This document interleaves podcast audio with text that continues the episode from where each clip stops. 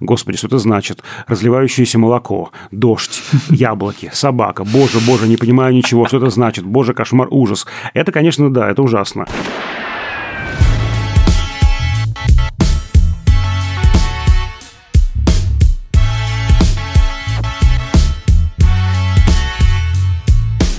Всем привет! Это подкаст Кинопоиска крупным планом. Меня зовут Дауля Джанайдаров, я редактор видео и подкастов Кинопоиск. Я Всеволод Коршунов, киновед и куратор курса «Практическая кинокритика» в Московской школе кино. Каждую неделю мы обсуждаем новинки проката, иногда разбираем классические фильмы, а еще советуем, что посмотреть. Этот эпизод выйдет на всех платформах от Apple Podcast до Яндекс Музыки. Кстати, подписывайтесь везде 4 апреля. А 4 апреля это что? Правильно, это день рождения Андрея Тарковского. И в этом году ему бы исполнилось 90 лет. Поэтому мы решили записать этот выпуск. У нас уже был специальный эпизод про Эйзенштейна, величайшего режиссера в истории по версии Всеволода Горшунова. И следующим, кажется, логично было поговорить именно про Андрея Арсеньевича Тарковского, самого значительного и влиятельного нашего режиссера второй половины 20 века. Уж точно самого известного, причем настолько, что он на мой взгляд, с моей колокольни, стал в некотором смысле синонимом советского и российского кино. По крайней мере, во всем мире, но и у нас тоже как будто. Если действительно нужно назвать одного режиссера отечественного, то, конечно, Тарковский ответит вам э, во всех странах мира, на всех языках, от Канады до Палестины. Не знаю, почему Палестина вдруг возникла. Да, это интересно. Полмира всего лишь полмира взял. До Австралии, до Новой Зеландии. И я предлагаю сегодня обсудить не только главные темы в творчестве Тарковского, его эволюцию, и не столько фильмы, но и то, почему он занял такое место в мировом кинопантеоне, насколько его вклад в киноязык существенный и революционный, и не пора ли уже как-то не свергнуть вот этот вот образ автора, художника с больших букв А и Х, одинокого токсичного белого режиссера мужчину, который к Тарковскому кажется, что намертво прилепился. Почему одинокого, только я не понимаю, почему одинокого? У него жены вообще-то были. Ну, окей, одинокого всеми гонимого. В сонме других режиссеров советских он, конечно, был одинок. Ну, то, что он одиночка, это правда. Работал он с очень узким кругом людей, которые могли его выносить, потому что это правда, да, он был сложным в общении человеком, я еще об этом тоже хочу сказать. А еще мы бы хотели рассказать вам, что в кинотеатре «Иллюзион», всеми любимым, с 4 по 17 апреля проходит ретроспектива под названием «В зоне сталкера». Программа тоже приурочена к юбилею Тарковского, и в ней каждый день на протяжении двух недель будут показывать фильмы, созданные в диалоге со сталкером под его влиянием, которые спорили как-то с ним. Это и, например, «Дни затмения» Сакурова и «Я тоже хочу» Балабанова, и документальный фильм о конфликте с оператором Рербергом на съемках «Сталкера», в общем, и много других прекрасных картин. И в конце эпизода «Барабанная дробь» мы разыграем три пары билетов на любой сеанс. Так что, если хотите сходить на хорошее кино, то дослушайте до конца, там будет несложный конкурс, у которого будет, как мы уже заявили, три победителя. И каждому победителю по два билета в одни руки. Вот такой вот тизер. Слушайте до конца. Я бы хотел сначала поговорить не столько о личности или о фильмах конкретных. Я думаю, что о фильмах мы и не будем говорить много. Это слишком э, большая тема. Мы и так еле-еле уместили Эйзенштейна в 55 минут хотя все вот порывался говорить 10 часов. К Тарковскому у тебя, конечно, не такие нежные чувства, но все равно я думаю, что это такая огромная тема, что в ней можно закапываться очень долго и отдельный подкаст выпускать под названием «Семь с половиной». Ну, часов 9 мы проговорим, я думаю, сегодня. Мы проговорим. Ну, да, конечно, часов 10 да. мы говорили. Готовьте. А сегодня 9, так что да. Я вижу у Дуэлета, значит, там печеньки, лежит, значит, там термос кофе, так что мы готовы. Кока-кола и набор энергетиков, чтобы говорить о Тарковском. Это, кстати, тоже один из э, стереотипов про него, как будто бы он такой скучный, что ты не можешь его досмотреть. У меня есть история про ностальгию, как я ее смотрел три раза, и каждый раз не досматривал, точнее, я досмотрел только с четвертого раза, и каждый раз я засыпал и продвигался в итоге каждый раз на 15 минут. Вот. А потом мне уже нужно было на одном киноклубе рассказывать про фильм. Я подумал, ну нет, ну нужно все-таки досмотреть. я не могу же, как в подкасте, крупным планом э, рассказывать о том, что я не смотрел.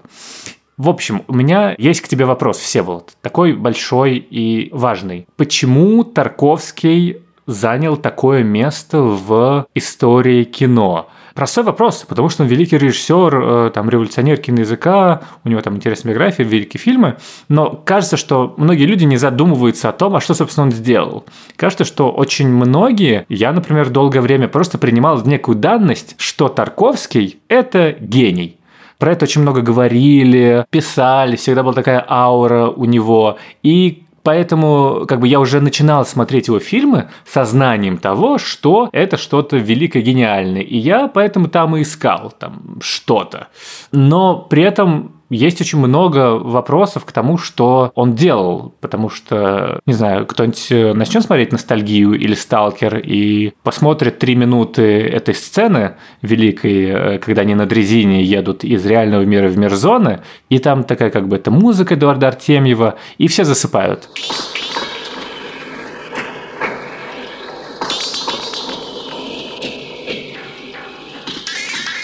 И в чем его величие? Почему вот тот киноязык, к которому он пришел, это здорово, потому что кажется, что про его ранние фильмы, условно Иваново детство или Андрей Рублев, они понятные ты смотришь Иваново детство, и тебя прошибает. Плюс это военное кино, военная тема. Андрей Рублев тоже поражает масштабами, хотя ты там уже немного теряешься.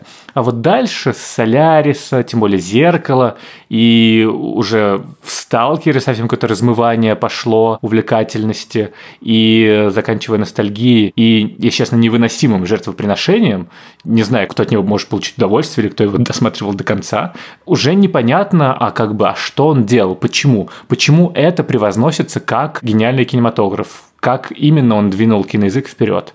Ответь мне, Всеволод, почему? Ты знаешь, у меня скорее всегда вызывал вопросы этот шепот, это придыхание, ах, гений, ах, великий. Вот с этим, мне кажется, вот у меня э, больше несогласие. Не то, что я не считаю Тарковского выдающимся режиссером, но вот это придыхание, этот вот такой пафос какого-то избранного, непонятного, недоступного, какого-то э, непонятого. особенного, непонятого, изгнанного, по большому счету, да.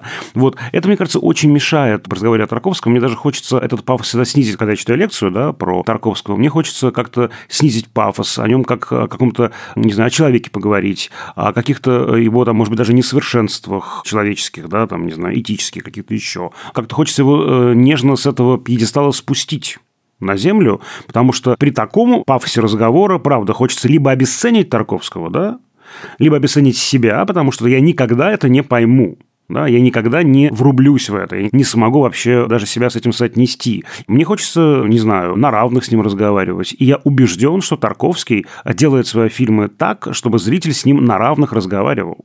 Он ведь со мной разговаривает, он ведь требует от зрителя очень такой плотной коммуникации. Это кино, которое не погружает тебя в сон наяву, в некое такое гипнотическое, онирическое состояние.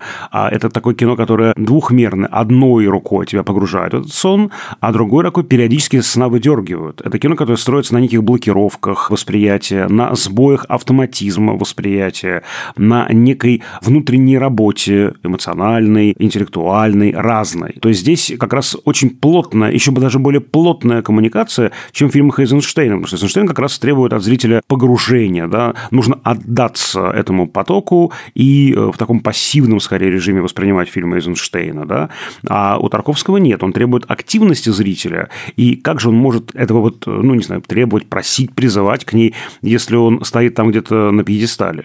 Даже, может быть, и трагедия Тарковского в том, что у него было как бы очень мало зрителей, которые с ним разговаривали, да, которые могли войти в эту коммуникацию. Да. Это, правда, фильмы пугают, репутация отпугивает. Да. Вот сдаешь студентам фильм Тарковского, мы даже вот и не смогли приступиться. Как можно открыть файл с названием, там, не знаю, «Зеркало»? Да, да, да, вот невозможно просто. Ну, как вот это возможно? Никак.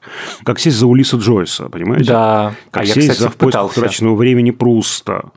И что? Ну, я только там частями, частями, да. Ну, я понимаю, этот вот... Эм, здесь в этом смысле я как раз не требующий злой препод, который «ах, вы не посмотрели», «ах, вы не знаете наизусть», «ах, ах». Я как раз э, здесь стараюсь быть, быть понимающим педагогом, потому что мне очень понятна эта ситуация сложности входа в этот мир. И здесь, мне кажется, больше вот этих мифологических каких-то вещей, связанных вот с репутацией, да, с какими-то конструктами, которые уже над Тарковским, да, э, появились, после Тарковского появились. И мне вот хочется его от этих конструктов как бы, ну, не то чтобы очистить, но как-то освободить хотя бы на время. Поэтому я о нем не говорю с придыханием, я о нем не говорю как о гении, небожителе, о каком-то великом, даже слово «пантеон» меня сегодня царапнуло, да, пантеон великих режиссеров, и он в нем или там возглавляет Но его. это же иронически, ты понимаешь, Разумеется, да? я понимаю, да. Он один из очень важных режиссеров второй половины 20 века. Если очень коротко это объяснять, то в контексте российского советского кино это немыслимые вещи. Все, что делает Тарковский, невозможно. И Федерико Феллини сказал ему однажды, как гласит одна из легенд, что э, мне бы на фильм типа «Зеркало» не дали бы ни лиры. Да, я понимаю огромное сопротивление, я понимаю огромное давление власти, но при этом у нас другое давление, давление денег. Кстати, с ним Тарковский столкнется, когда будет делать то самое жертвоприношение или ностальгию совместную, да, советско-итальянскую постановку. И внутри советского кино он такой, правда, один, ни с кем не сравнимый. И если мы вспомним, что официально до самого конца 91 года социалистический реализм как метод был единственным в советском искусстве, только кино, единственно возможным, то мы видим, что Андрей Тарковский не имеет ни малейшего отношения к этому соцреализму, и он вообще-то неомодернист. Вот если Эйзенштейн был авангардистом-модернистом, то Тарковский неомодернист. А что такое неомодернизм? А это как раз, опять же, слово неомодернизм тоже имеет разные значения. Я использую в следующем значении. 50-е 70-е годы, вот первые эти послевоенные десятилетия и дальше, это удивительный диалог искусства разных стран, искусства и архитектуры, и живописи, и кино, в частности, и музыки, с культурой прошлого на таком другом витке. То есть, есть модернизм довоенный, да, после войны к нему вернулись. Это, по сути, такой как бы мостик между классическим модернизмом и постмодернизмом конца 70-х и дальше, да, когда Ален Рене, Микеланджело Антониони, Жан-Люк Гадар, они пытаются каждый строить свое кино, да, свой какой-то мир кинематографический в жестком диалоге с культурой прошлого или, наоборот, как Гадар в отрицании культуры прошлого. Диалог – важнейшее слово для модернизма и неомодернизма, а Тарковский весь в диалоге. Он бесконечно в диалоге с Дюрером, с Дрейером, с Отзу. С тем же Эйзенштейном, в с конце концов. Эйзенштейном, да. с- Андрей Рублев это же попытка другого исторического кино, не оперного, как бы, а суперреалистичного. Да, это как бы анти-Иван Грозный, да, конечно. С кем только он не был в диалоге, Андрей Тарковский. Здесь мы встраиваем Тарковского, то есть мы его прям вынимаем из контекста советского искусства, он, правда, как бы скорее поперек всего, да. Он, конечно, был не один. И лучшие образцы советского искусства, они, как правило, вне парадигмы соцреализма. Это тоже интересный момент, да. Тот же Герман, та же Шипитько, а, тот же Шукшин, ну, какой-то соцреализм, да. Они могут быть формально как-то относимы к этому, но, конечно, лучшие произведения советского искусства, они как бы вот умудряются делаться за пределами этой рамки, да. Вот, но Тарковский дальше всех ушел от нее, да, самым прям вопиющим, да, парадоксальным образом. И в этом смысле, конечно, он, с одной стороны, в русской традиции, да, и в советской традиции, он все-таки советский режиссер, советский человек, и тоже не нужно его здесь в этом смысле, ну, как бы отрывать от этого, да. Понятно, что в нем зреют религиозные тенденции, начиная вот как раз с Андрея Рублева, и дальше, да, они все больше и больше вызревают. «Сталкер» — это такой прямо фильм-переворот, где буквально вот там он уже как святого мученика интерпретирует этого сталкера, да. Вот. С другой стороны, уже мы выходим в этот западный, да, мировой контекст. Это, конечно, фигура сумасштабная тем же Антониони, Рене и так далее. Бергман. да, Бергману, конечно, да. Я к тому, что здесь, конечно, э, не хочется сейчас ковыряться в этих иерархиях, но, тем не менее, вот все-таки эту самоштабность, мне кажется, важно показать. Вот он вместе с этими неомодернистами, чем он занимается, и чем он хорош, и в чем он велик, если можно так сказать, да, в чем он прорывен, в том, что он последовательно занимается, как и все они, как все ключевые мастера кино 50-х, 70-х, поиском, мучительным поиском способов показа психической реальности, то есть работы сознанием. Мы не случайно вспомнили, вот я прям рад, что мы вспомнили Улисса и в поисках утраченного времени, то есть Джойса и Пруста, потому что литература давно обогнала кино в этом смысле. Да? Литература поток сознания, да, пожалуйста, нам это все уже показывает. А кино пыталось из-за того, что оно всегда воспринималось как внешнее, да, искусство внешнения, особенно в первой половине века, оно мучительно пыталось догнать. Литература в этом смысле никак не догоняла, и вот, наконец, у нас там, да, и, опять же, наши летят журавли Колотозова, тоже важный шаг сделали в этом направлении. Да, сцена смерти Бориса, да. Смерти Бориса или сцена пробега Вероники, когда мы на секунду превращаемся прямо сами в Веронику, то есть такая прям камера, которая субъективизирует взгляд, и это уже не объективный, но предельно субъективный взгляд, с которым соотнесен зритель. И Ален Рене, его «Хиросима. Моя любовь» 59 года, Тарковский прочно входит с первой же картины, с Ивановым детством, да, он входит в этот ряд, 62 год. Лучшую рецензию на этот фильм пишет никто иной, а как Жан-Поль Сартер, крупнейший западный философ. Эта рецензия, конечно, до самых перестроечных лет не публиковалась у нас. И он как раз через эту сломанную, искалеченную душу картину интерпретирует. Он же пишет гневное письмо Марио Аликате, одному из редакторов итальянских СМИ газеты «Унита», и говорит о том, что как же вот надоели эти вот э, плоские рецензии на Иваново детство, выдающуюся картину. Вот ребенок, кем бы он был, если бы не война, война ужасна, детство священно. Да нет, перед нами мертвый человек. Иван, которого играет Бурляев, он уже мертвец. Перед нами маленький мертвец. Его душа уже окоченела. Он одержим ненавистью, он одержим смертью, он играет в войну, он играет в смерть. Все, что он производит, это смерть. Он почему на все эти задания рвется? Почему его отговаривают взрослые, а он не слушается? Потому что он хочет мстить. У него единственная интенция есть – месть, разрушительная интенция. Перед нами как раз искалеченная душа. Душа, превратившаяся или окончательно превращающаяся на наших глазах в выжженную пустыню. Кем был бы этот человек? То есть, это страшные слова Сартер здесь произносит намеренно провокативные. Ведь мы в финале обнаруживаем, да, фотографию, мы видим фотографию маленького Ивана в штабе, значит, нацистском, и понимаем, что он расстрелян. И Сартер говорит, что это можно воспринять как некий чудовищный, но хэппи-энд. Потому что кем был бы этот человек, если бы он выжил? через три года после окончания войны, через 10 лет после окончания войны, это машина убийства. И через эту как раз вот слом сознания, вот Сартер эту картину воспринимает. То есть с первой же картины Тарковский входит. Он же фактически там очень здорово работает с этой фокализацией, о которой мы уже неоднократно говорили, то есть то, через кого мы смотрим историю. Потому что в повести Богомолова «Иван», экранизация которой является картиной Иванова детства, все показано через лейтенанта Гальцева. Он наша точка опоры, он фокальный персонаж. А Тарковский переписывает сценарий и меняет все, и мы все, значит, вот э, изнутри Ивана воспринимаем. Он еще добавляет, опять же, сны, очень важные моменты, которых не было. Ну да, ну, собственно, там же как раз вот, вот овнешнение идет его души, и вот все эти, там, сожженная деревня, сломанная церковь, деревья жуткие, это же все как бы то, как Иван видит мир, это его психологический пейзаж, по сути. Абсолютно. Как в литературе да, да, да. у нас, да. Да-да-да, это очень важно, что Тарковский с первой же картины этим занимается и последовательно занимается этим все время.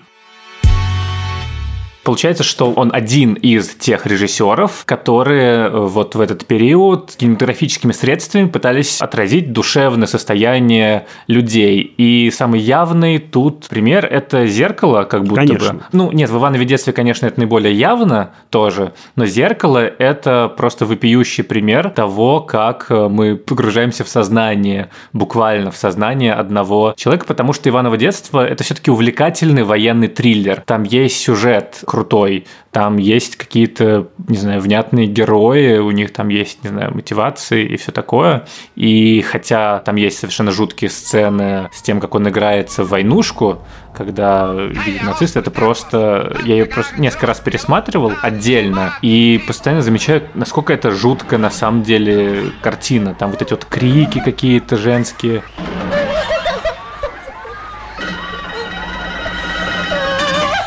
Камера двигается, это просто какой-то хоррор, если честно, военный. Руки вверх! А ну выходи! Ты от меня не спрячешься! Ты мне за все понял!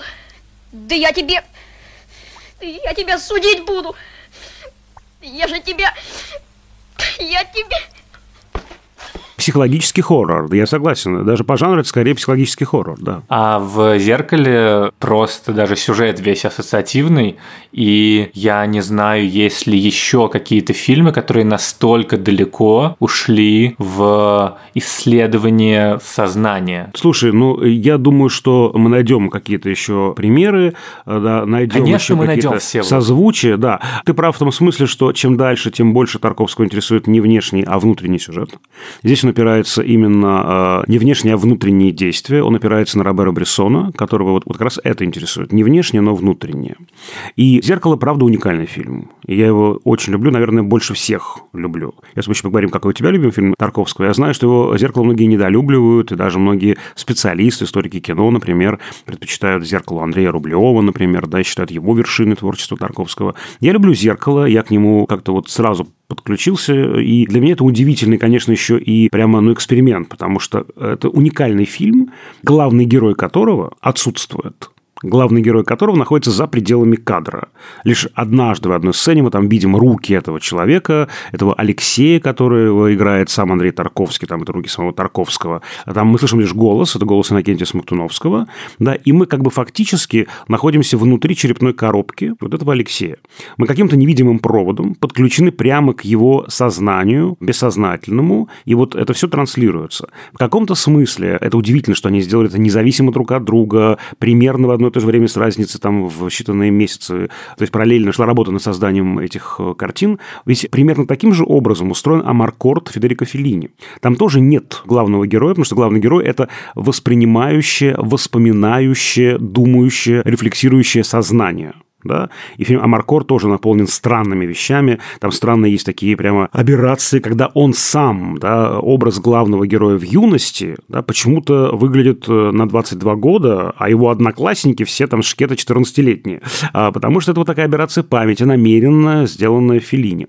Вот, и здесь похожая конструкция, и это прям удивительный фильм, правда, таких немного, да, фильм, главный герой которого отсутствует. Свиданий наших каждое мгновенье – мы праздновали, как богоявление, одни на целом свете.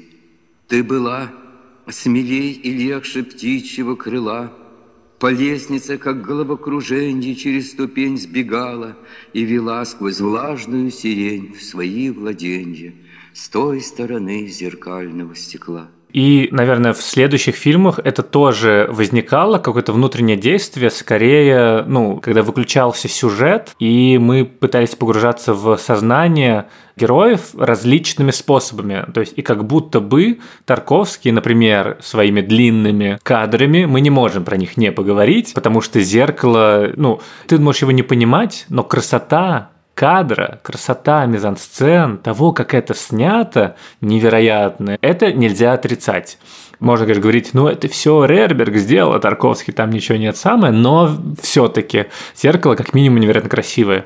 Правильно я понимаю, что вот эти вот длинные, как бы скучные кадры, они были нужны для того, чтобы, не знаю, лишить автоматизма восприятия, погрузить нас в тот мир, в котором существуют герои, и показать их состояние, или это другое, или это еще одна новация, как бы независимо от психического внешнения. Да, это действительно очень важные вещи. Все вспоминают этот проезд в Солярисе, да, э, проезд Бертона по японскому городу, который будущее нам показывает. Да, таких много вещей. Наверное, я согласен, самый знаменитый, конечно, проезд на дрезине в Сталкере, когда мы из обыденного мира оказываемся в мире зоны. Ты знаешь, здесь, я думаю, это продолжение той же линии, разумеется, линии э, работы с бессознательным. И здесь он таким образом работает уже бессознательным зрителя, бессознательным сознательным аудитории. И здесь эти длинные кадры работают как такая блокировка, как вот такой сбой автоматизма. Для кого-то это вызов, который ему не нравится, не нужен, и он говорит, слушай, не хочу, да, и какое-то время смотрит и уходит, выключает, например. И Тарковский, на мой взгляд, говорит, окей, я не против, давай мы с тобой встретимся, там, не знаю, завтра, послезавтра, когда ты будешь в другом настроении это кино нужно смотреть в особенном состоянии. Да? Быть готовым к этой внутренней работе, к этому погружению в бессознательное с одной стороны и к этим сбоям автоматизма с другой. А кто-то готов такой, идет минута, идет другая, идет третья, и ты понимаешь, ага, это уже ведь получается режим «смотри, это важно». «Смотри, это важно». Я смотрю, сколько еще это будет длиться, а что мы видим –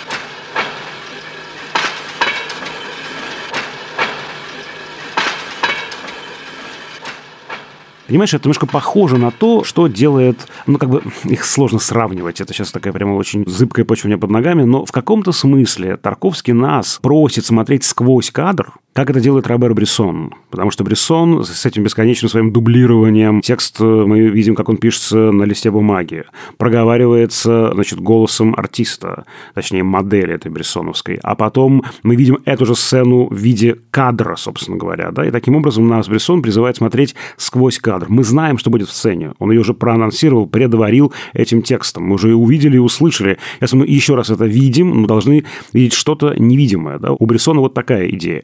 И, значит, Тарковский нас тоже призывает смотреть внимательнее, да, и буквально погружаться с уровня сознания на уровень бессознательного, буквально уходить на другой этаж нашей психики. Там же очень здорово сделан этот вот э, проезд. С одной стороны, там ничего не происходит. Едут себе и едут. Но мне очень нравится, как про это пишет Эдуард Артемьев который, сейчас я позволю себе процитировать его слова, мне кажется, очень важно, да, потому что Тарковский очень замороченный режиссер, на уровне звука невероятно замороченный режиссер, там у него какие-то слои звуковые, там, опять же, как у Брессона тоже, 15-20 каких-то этих элементов, невероятно совершенно. У того же Артемьева есть очень классные звуковые таблицы к Солярису, и там сколько этих слоев, какое-то шуршание одно, шуршание другое, какой-то электронный звук. Здесь что-то симфоническое, снова электронное. Там этих слоев огромное они, они включаются, выключаются, нарастают, исчезают. И вот что он пишет про этот проезд на дрезине. Сначала я просто добавил реверберации, в одном месте побольше, в другом поменьше. Потом заменил естественный акустический перестук этих вот самых, да, колес по рельсам, заменил естественный акустический перестук искусственным. Потом подложил под это звучание мужской хор, да еще и транспонировал на октаву вниз, прибавил мельчайшими, буквально гомеопатическими дозами другие акустические фоны. В результате стук колес звучит сначала естественно, а затем с каждым новым десятком секунд все более фантастично, отстраненно, нездешне.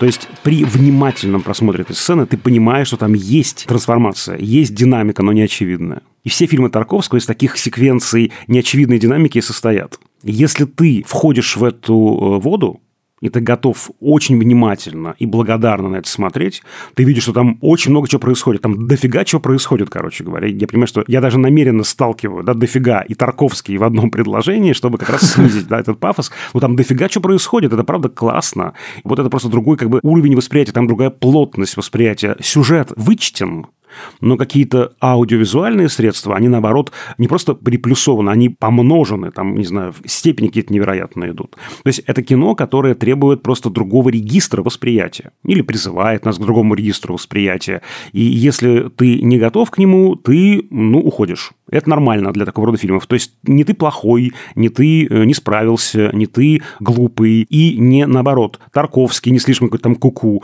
Просто сегодня не то настроение. Когда будет то настроение, когда будет другой совершенно настрой, другой лад, я уверен, что фильм откроется. Вот и все. Тут же фишка в том, насколько ты действительно, не знаю, доверяешь режиссеру, доверяешь автору, потому что мы знаем слишком много примеров плохих фильмов, условно, под Тарковского, которые используют те же методы. Длинные кадры, статично, не знаю, на общем плане собака ест галошу 15 минут, а потом приходит рыбак и начинает чистить рыбу. Еще 20 минут это делает, да? Еще 20 минут. Ну, короче, вот, вот это вот ну, это закос. А, артхаусничание. Это Тарковщина. Да, да, Есть да. такой термин Тарковщина. Господи, э, каждый год мы с студентами тоже с этим сталкиваемся. Собираемся и снимаем Тарковщину. Нет, наоборот. Обсуждаем, что они вот сделали. И, опять же, мне сложно бросить камень, потому что Тарковский очень ну, важная фигура. У нас в стране культ Тарковского. И даже вот есть фильм Алексея Камынина «Хандра», где как раз этот вот культ Тарковского и высмеивается, потому что, правда, каждый студент хочет стать не просто режиссером, но Тарковским, новым Тарковским, если не каждый, то каждый второй. Понятно, почему э, мы в начале своего творческого пути мы выписываем из себя все не свое. Подражательное, ученическое, что-то такое, что мы схватили, нахватались там чего-то, только потом, да, прочищается голосом, начинаем во весь голос говорить. Поэтому здесь тоже, даже в студентов я не брошу камень за эту Тарковщину, понятно, почему она возникает, из-за этого культа режиссера, культа Тарковского. Да, но у меня как бы зрительская агенда, да, я смотрю и почему должен поверить, что автор туда что-то закладывал. Почему? Потому что все говорят, что Тарковский великий режиссер. А может быть, он просто что-то глубокомысленное себе наворотил, какие-то мизансцены длинные. И в этом его на самом деле новаторство, что он... Заставил всех поверить в то, что да, он гений. что там что-то есть, а на самом деле просто накидал. Ну, слушай, здесь, мне кажется, единственный способ доверять одному человеку на свете.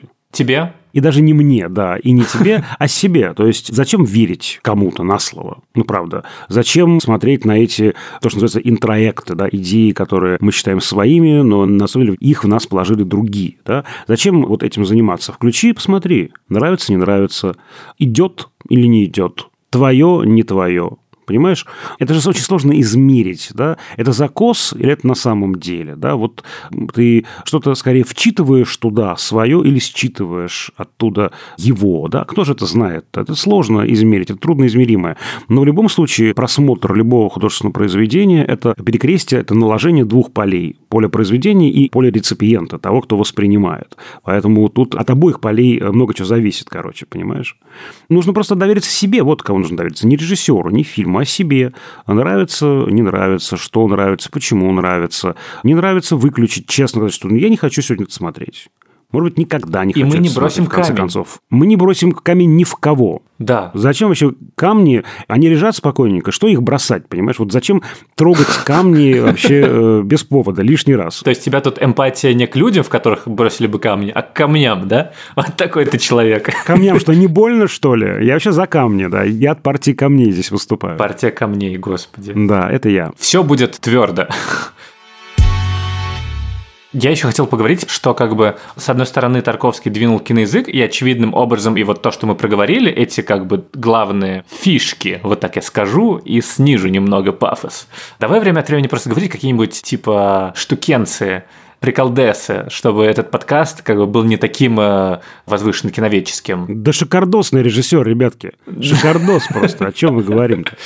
А попеть вообще зеркало, сталкер, зашибенно. Стопудово крутой э, режь. Я хотел про жанр еще поговорить, потому что Тарковский и в этом смысле революционен. То есть он мастер очевидный двух жанров. Первое – это историческое кино, в котором он, во-первых, спорил с Эйзенштейном, а это уже, извините, не шутки, за это Всеволод, возможно, и бросит камень. И Андрей Рублев, сейчас про спойлерю, это, наверное, мой любимый фильм у Тарковского, просто потому что он какой-то поразительный, и я его пересматривал недавно, очень страшный, невероятно страшный, жутко реалистичный, прям вот э, тебя сначала погружает в эту среду, а потом начинается какая-то жесть, средневековая жестокость, конечно, понятное дело, и все это показано ну, максимально натуралистично, но ты не ожидаешь, как бы. У меня просто немного снизился порог толерантности к жестокости, если честно, в кино, да и в жизни тоже, и мне как-то уже сложнее все это смотреть, и эпизод разгрома города одним из князей и монголами это просто жуть, просто опять хоррор включается. Как-то мы мало говорим, в принципе, о том, что Тарковский, вообще говоря, один из главных хоррор-мейкеров наших, отечественных, который на фильм ужасов повлиял невероятно сильно. Если вы видели этот кадр с Тереховой, которая моет голову, и у нее волосы, значит, вниз стекают, то это же чисто звонок. Чисто звонок просто. Очень страшные фильмы. И вот в историческом жанре как будто бы во всех остальных тоже всегда там есть какая-то связка с прошлым. Прошлое как будто не отпускает. Это может быть личное прошлое твоей семьи, но это одновременно всегда история твоей страны. Это война, это средневековье, это опять война в зеркале, мне кажется, не менее важно, чем как вот этот вот личный поток сознания, то, что он очерчивает, вообще говоря, контуры травм своего поколения. И, ну, война – центральный образ, который Тарковский пережил ребенком в эвакуации, но это и послевоенные репрессии или довоенные, если честно. Я не помню, когда вот этот вот эпизод с ошибкой в имени располагается, там, типа, до или после войны, но очевидно же, что про репрессии. Господи, но ведь это же такое издание. Ой, это же в таком издании. Все образуется, Маша. Любое издание должно быть без опечаток. Замолчи, идиотка. и э, какой-то голод, и детство с природой. Ну, в общем, это что-то очевидно как бы и личное, и поколенческое. И в этом смысле, конечно, он певец еще и прошлого отечественного. Да, хорошо. А какой второй жанр, мне вас интересно? А второй жанр фантастика, конечно. Мгм. Ну, фантастический жанр. Это то, как бы, с чем ты вроде как Тарковского не ассоциируешь, а потом думаешь, ну, действительно же, как бы Солярис э, про космос, там э, какой-то еще боди-хоррор начинается, вот эта мыслящая планета, океан. И Сталкер тоже, он как бы из этих фильмов, ну, из Соляриса в меньшей степени, Солярис все-таки довольно увлекательный, особенно в финале, но из Сталкера точно вычтена вот эта вот сюжетность. Это то, что у него, как бы, это его эволюция как автора, когда ему становилось все менее и менее интересно делать крутые жанровые работы, которые он мог делать, которые он мог. Он мог делать так, чтобы зрителю было увлекательно, и чтобы все сидели на краешке кресел. Приключенческая составляющая вычтена. Это Да, же знаменитый комментарий э, братьев Стругацких, когда он просил э, в одной из итераций сценария ускушнить сюжет. И они были в ужасе от того, что вообще-то обычно просят наоборот обострить, э, сделать его более ярким да, для кино, да, а тут наоборот ускушнить. Я бы еще сказал, что и жертвоприношение частично тоже же относится да, к этому жанру фантастическому, да, потому что там не очень понятно, что это за время, что за ядерная какая-то катастрофа в финале, да, то есть там тоже есть элементы sci-fi. И в этом смысле он как будто бы тоже в мировом мейнстриме, но тут с голливудским уже. Потому что исторический жанр, он, конечно, спорит с отечественными, с советскими картинами, с Эйзенштейном тем же, с военной традицией, традицией военного кино. Иваново детство – это прям очевидно попытка сделать перпендикулярно тому, что как было, не знаю, в сталинском кино, да даже в оттепельном. А вот фантастика, здесь он э, входит в орбиту голливудского кино. «Солярис» – это же ответ «Космическая Одиссея» Кубрика был, да? Да, да, так оно и есть. А «Сталкер» тогда может считаться ответом «Звездным войнам» Джорджа Лукаса. А? Каково? Вот и лето прошло, словно и не бывало.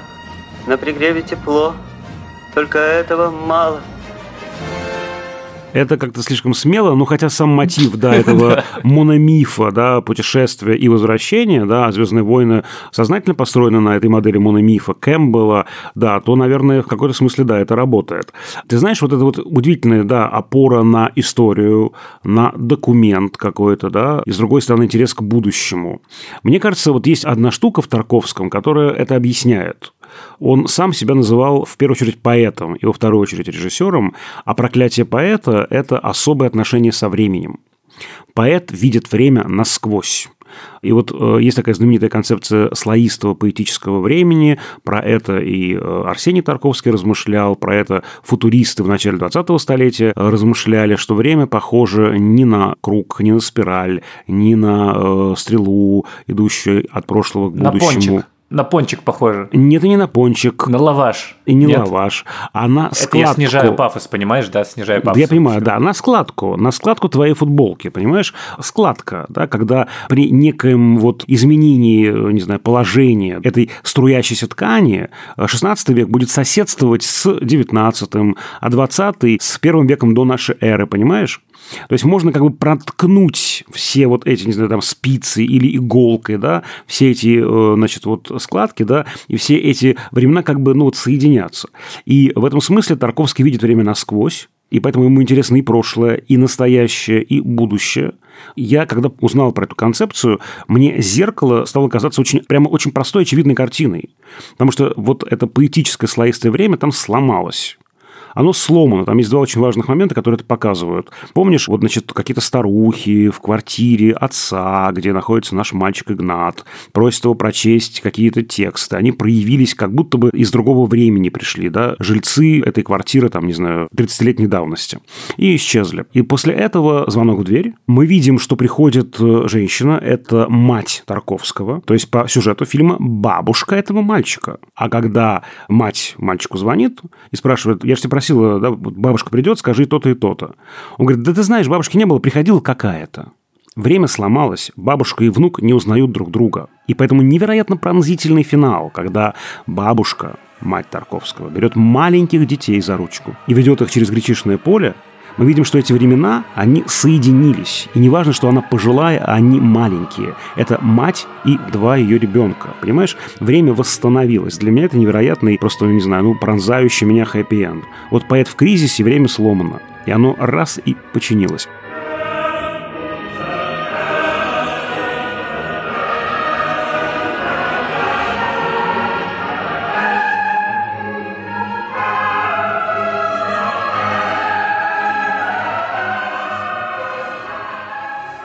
И вот, мне кажется, эта тема слоистого поэтического времени, она вообще центральная тоже. Помимо вот этого сознания, еще вторая такая центральная тема у Тарковского. И это много, мне кажется, может просто, ну, объяснить, да, на таком прям, ну, вот простом каком-то уровне. Да. Я не думаю, что это очень сложный режиссер. Если найти какие-то ключики к нему, он окажется очень... Ну, знаешь, у меня был один очень классный ключик к «Солярису». Было занятие, мы должны были смотреть фильм «Солярис», и у меня весь день, прямо я весь день, э, значит, в университете, у меня поднимается температура. Я понимаю, что надо уже и уходить, и как-то ну, уже надо прямо, не знаю, ехать домой, значит, в кроватку, и, ну, Солярис как-то хочется тоже посмотреть. И, в общем, у меня прям такая невысокая, но неприятная такая температура. И я все-таки веду это занятие. В конце просмотра фильма, уже после, я померил температуру, она поднялась там почти до 39. И, короче, вот под такой температурой 37-39 это идеальный фильм. Там все в нем складывается, вообще все складывается. Да? Это, конечно, шутка да, по поводу этого ключа. Не нужно себя до такой температуры доводить, чтобы фильмы Тарковского смотреть. Но это правда. Нужно выйти из какого-то обыденного, какого-то привычного состояния. Да? Вот. И эти вот ключики, да, они мне очень помогают, понимаешь? При их использовании я вижу картину не как что-то такое очень высоколобое, да, недоступное мне, а как очень, ну, прямо просто раскрывающаяся и буквально разговаривающая со мной, призывающая меня к диалогу и попадающая в меня. Вот это состояние, оно же очень как бы, ну, классное, понимаешь? А когда ты пыжишься, думаешь, там рисуешь какие-то схемы, господи, что это значит? Разливающееся молоко, дождь, яблоки, собака, боже, боже, не понимаю ничего, что это значит, боже, кошмар, ужас. Это, конечно, да, это ужасно. Когда ты на некую волну настраиваешься, ее даже трудно описать, она рационально сложно как бы, ну, формулируется. Но ты вот настраиваешься на, на эту волну, да, иногда это вот рациональные штуки помогают, типа концепции там, времени, например, да, вот, и ты вот как-то настраиваешься, или ты ее сам чувствуешь при просмотре фильма, даже не до, а прямо при начале фильма, при просмотре, и как-то вот я умудряюсь настраиваться, и все, я уже улетел, я там.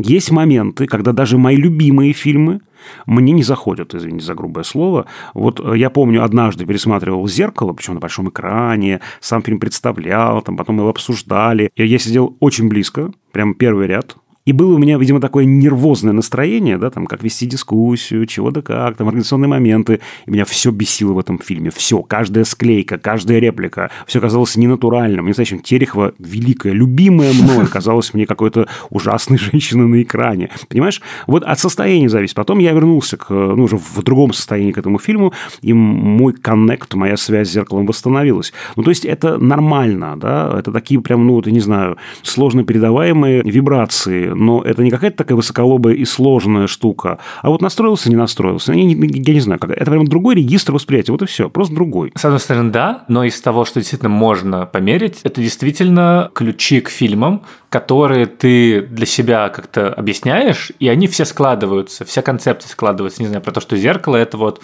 умирает автор, и у нее в голове проносятся эти воспоминания а, вот в таком вот порядке, и одновременно лично, и про историю, и про поколение, и ты такой, а, вот это все зачем, вот почему, вот э, так воспоминание устроено, вот эта попытка визуальными способами передать воспоминания о чем-то, не знаю, детство или, или какие-то образы, которые тебе почему-то впились в память, и ты их вот вспоминаешь перед э, смертью, там, не знаю, и в финале возвращаешься к твоим молодым отцу и матери, которые вот-вот, не знаю, тебя зачнут. Ну, ну короче, что-нибудь э, такое. И это как-то все к каждому фильму есть вот такие вот ключики, как бы. С одной стороны, эмоциональные, с другой рациональные. Да, причем индивидуальные, да, и крайне субъективные, да, потому что вот для кого-то умирает он в конце. Для меня вообще не так важна здесь буквальная сюжетная часть. Для меня важно, что, может быть, последние секунды жизни, а может быть, он сейчас встанет и пойдет, неважно. Время это слоистое восстановилось, и этот вот баланс найден, да. Для меня как бы это важнее исцеление этого, да, как бы автора, да, дефис поэта, дефис режиссера, А само сюжетное событие, да, выживет, не выживет, не так существенно. Но здесь еще очень важно, что у каждого своя какая-то волна, и они такие, здесь э, тоже важно, мне кажется, помнить, что фильмы Тарковского так устроены, они такие многослойные, и можно найти в них что-то свое, какие-то ответы на свои вопросы, и не обязательно вот прямо исчерпывающим образом при просмотре все сложить, все эти слои обнаружить. И в этом смысле они с Эйзенштейном очень созвучны. Вот я имею в виду Ивана Грозного, конечно, который тоже невероятно многослоен,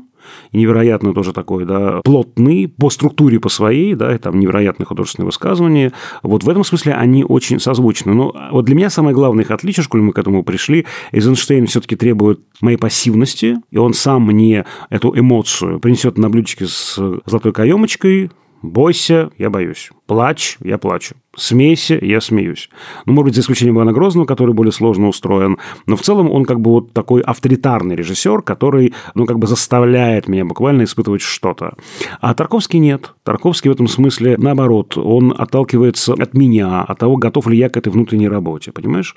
И они прям противоположны по своей стратегии работы со зрителем. И нет правильной или неправильной стратегии, хорошей, нехорошей. Есть разные стратегии. Когда-то мне нужно, чтобы мной поуправляли, как Эйзенштейн когда-то я сам хочу двигаться каким-то своим курсом по телу фильма, тогда мне нужен Тарковский. Главное, что там на самом деле, если вы почитаете, не знаю, «Мартиролог» Тарковского, его дневники, в которых он постоянно пишет про то, как строит дом, и ему не хватает денег, а еще дисит э, всех э, режиссеров от Бондарчука до Герасимова, или же его рабочие записи, или же прочитаете мою Туровскую «Семь с половиной» про то, как он ставил задачи и как много закладывал в фильмы, станет понятно, что это все огромная работа, и фильмы Тарковского, в них внутри действительно заложено какое-то количество слоев, они там есть. И что эти слои, они вызывают неизменно какой-то отклик. То есть тебе может быть скучно,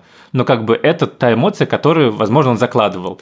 Ты должен заснуть на этой сцене в «Сталкере», чтобы ты открыл глаза в какой-то момент, опа, а я уже в новом месте. Это же супер волшебное ощущение, переход, буквально. Или же какие-то еще другие, не знаю, почувствовать, что чувствует в этот момент герой.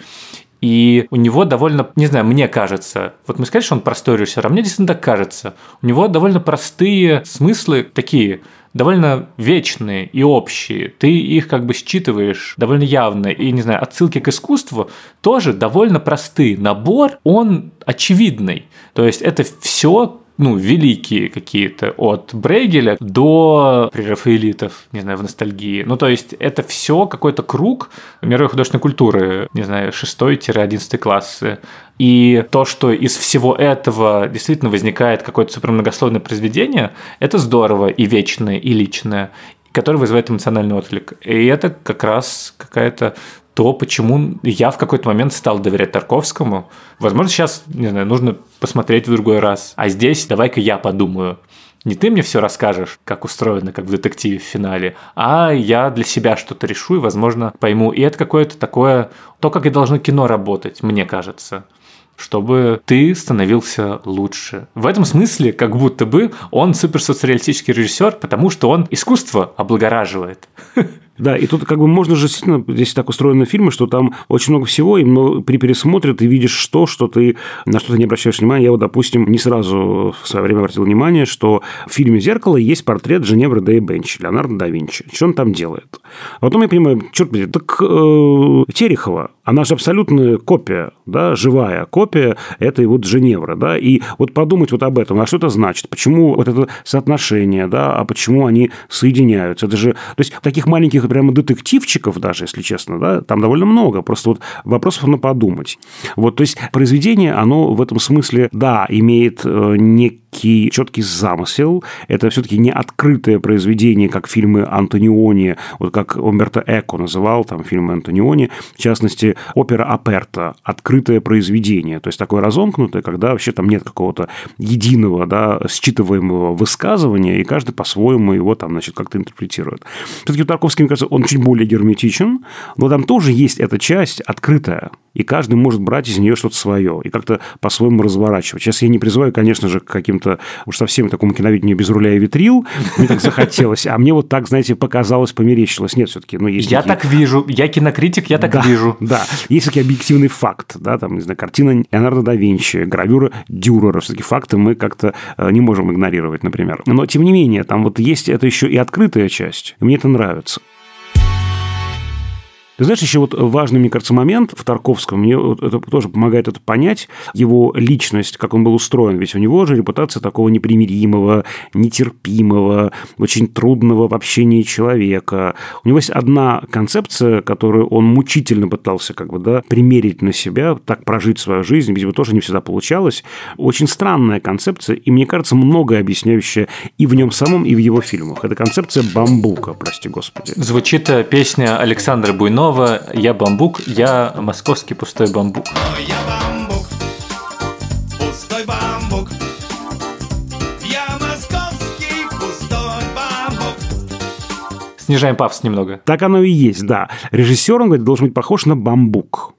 Вот я шучу, когда я вхожу к первокурсникам, режиссерам в ГИКа, я не могу, я прям протискиваюсь, потому что вот у каждого огромное эго. Да, оно невидимо, но его много. Режиссер – это эго. Он обычно с эго ассоциируется. А Тарковский говорит, нет, я должен быть пол, пуст внутри, как бамбук. Он опирается на одно восточное изречение, только полый бамбук может стать флейтой.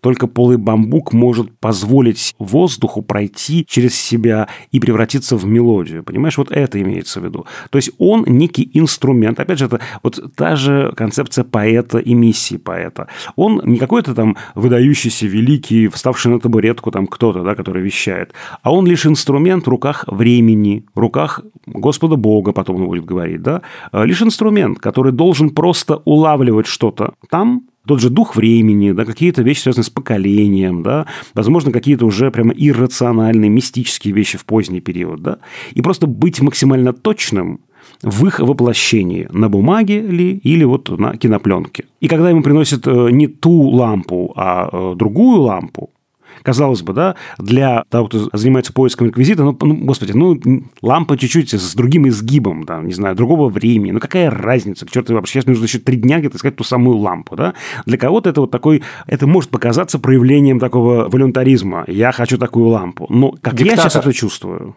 Диктатор, да. А я сейчас чувствую по-другому, что он фальшивит. Он же был очень нетерпим к фальше, да, Тарковский. Он, Тарковский, фальшивит. Ему выдали что-то, что он не может точно выразить, понимаешь?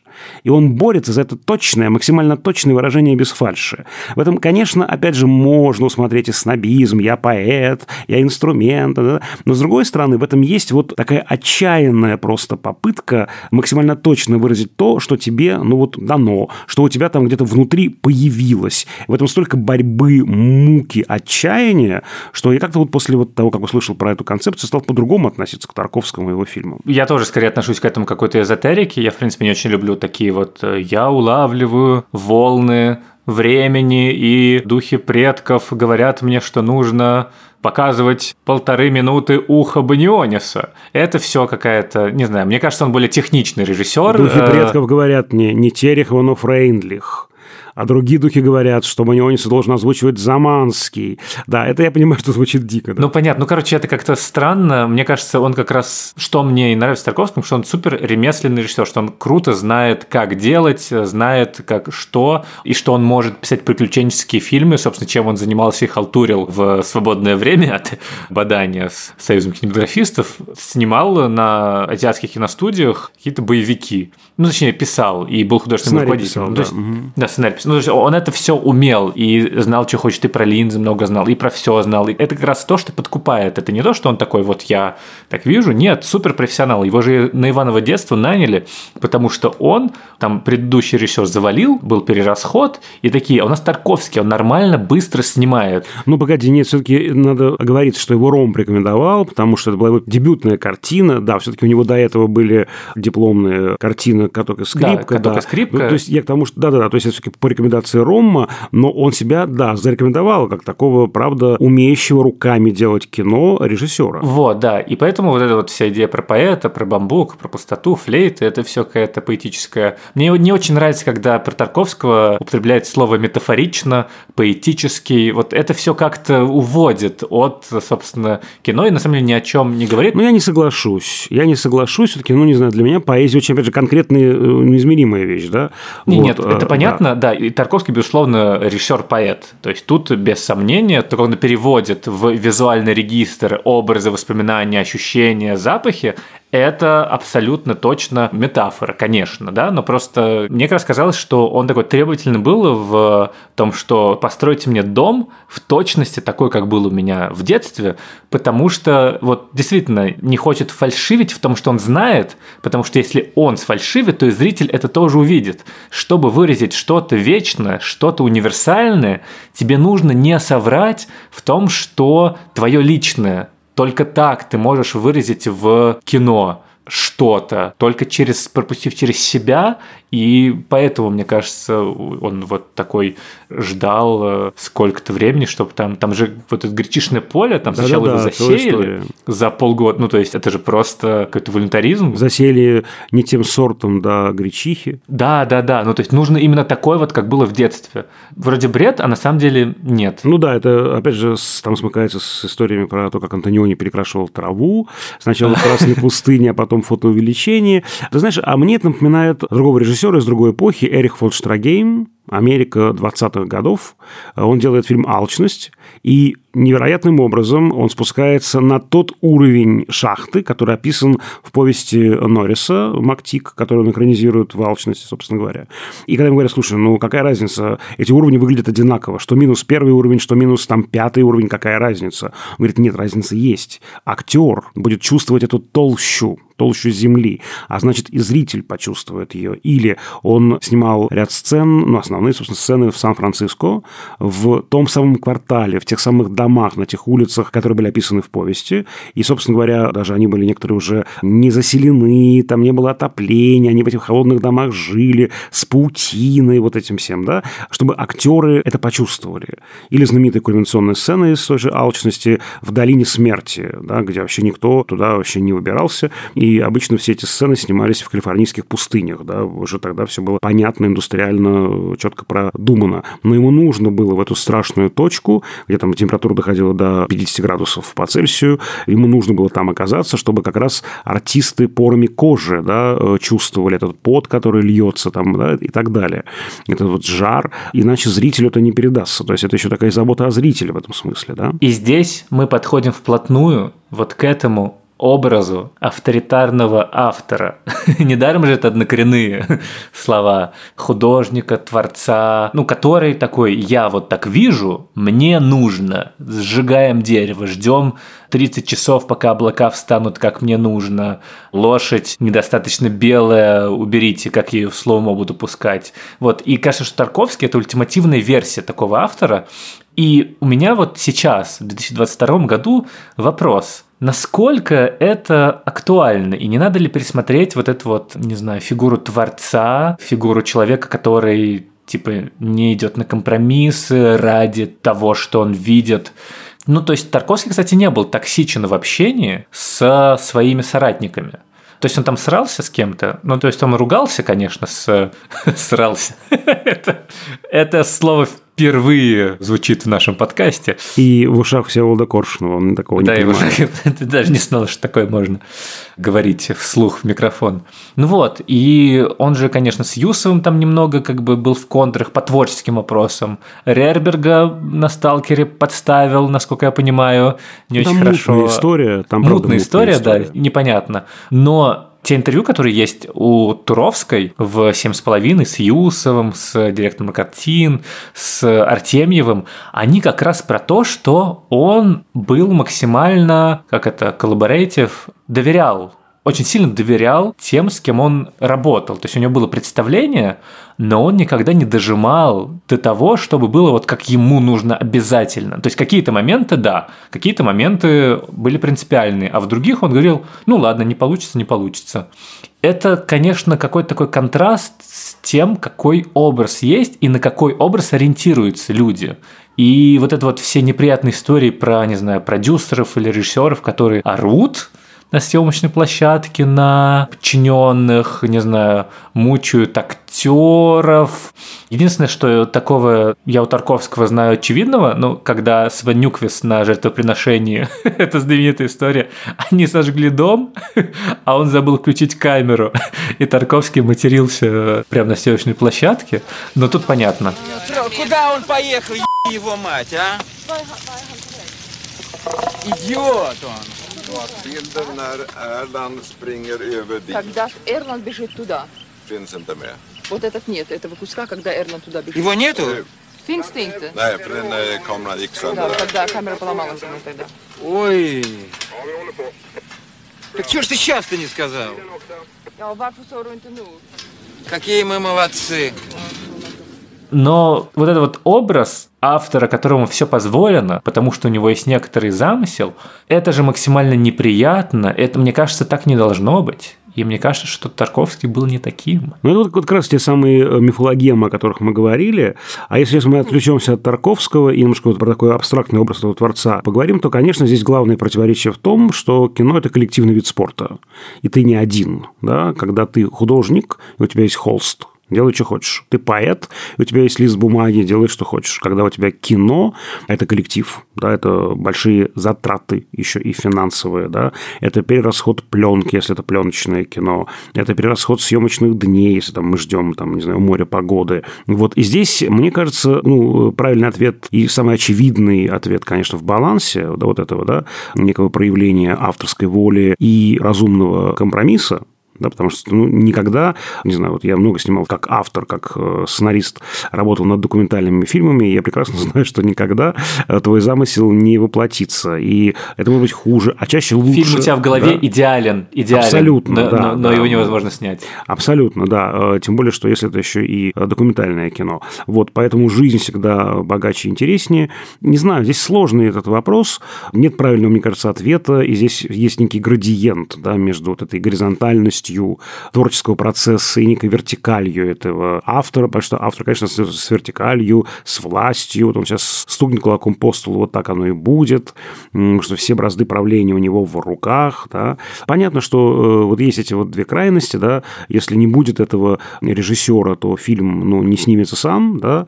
Это же есть такая метафора, режиссер как дирижер который сам не играет, ни камеру не держит, не светит никуда, ни микрофон даже не держит, да, он просто вот сидит у плейбека и смотрит. Казалось бы, что он делает? Да, это однажды, по-моему, эта легенда относится к Товстоногова, что однажды так спросили Товстоногова, а что делает дирижер? Вот, это, не знаю, скрипач понятно, что делает, пианист понятно, что делает, да, виолончелист тоже понятно, а что делает дирижер? И вот дирижер сводит это в единое произведение, потому что если убрать дирижера, ничего не получится, да, будет каждый играть во что гораст. Поэтому здесь вот, да, возникает вопрос этой власти, границ этой власти, и это всегда такой дискуссионный вопрос. Я, к сожалению, прихожу к тому, что нет и не может быть правильного ответа на него, потому что кино одновременно, да, это коллективный вид спорта, и с другой стороны, ну, есть же такая тоже точка зрения, которую очень любит Алексей Погребский, режиссер, точка сборки проекта, по крайней мере, на съемочной площадке, да, нужна точка сборки, иначе все рассыпется. А теперь обещанный конкурс. Довольно простой. Вам нужно Досмотреть фильм «Жертвоприношение» до конца, подробно описать последний кадр. Да? Нет, нет, Вот, нет. мне кажется, был бы такой отличный конкурс, нет? Нет, конкурс попроще. Вам нужно прислать на почту подкаст собакакинопоиск.ру, ссылка будет в описании, как и всегда, какая у вас любимая сцена из фильмов Тарковского и, самое важное, почему именно она. Довольно субъективно, конечно, но тем не менее мы выберем трех победителей, у кого самые интересные, на наш взгляд, ответы, и пришлем вам по паре билетов. Присылайте ваши ответы, пожалуйста, к 6 апреля, включительно весь день 6 апреля. 7 апреля утром мы подведем итоги и выложим их в нашем телеграм-канале. Он называется «Общим планом». Там мы расскажем, кто победил, а вам ответным письмом на почту пришлем билеты.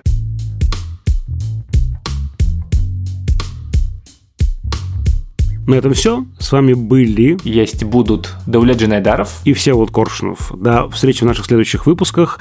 Напомню, что на наш подкаст можно подписаться в Apple Podcast, Яндекс Музыки, Castbox. Мы очень ждем ваши отзывы, оценки, а также пишите нам, какие темы вам было бы интересно услышать в нашем подкасте. Пишите нам не только по поводу конкурса, но и вообще просто так на почту подкаст собакакинопоиск.ру. Пишите нам отзывы в Apple Podcasts, что вам нравится, что не нравится, что вы хотели улучшить в нашем подкасте. И ставьте сердечки. В Яндекс Музыки вы подпишитесь на наш подкаст, и вам будут приходить уведомления, что вот снова мы что-то интересненькое обсуждаем. А над этим эпизодом работали звукорежиссер Лера Кусто и продюсер Женя Молодцова. До скорых встреч! До свидания.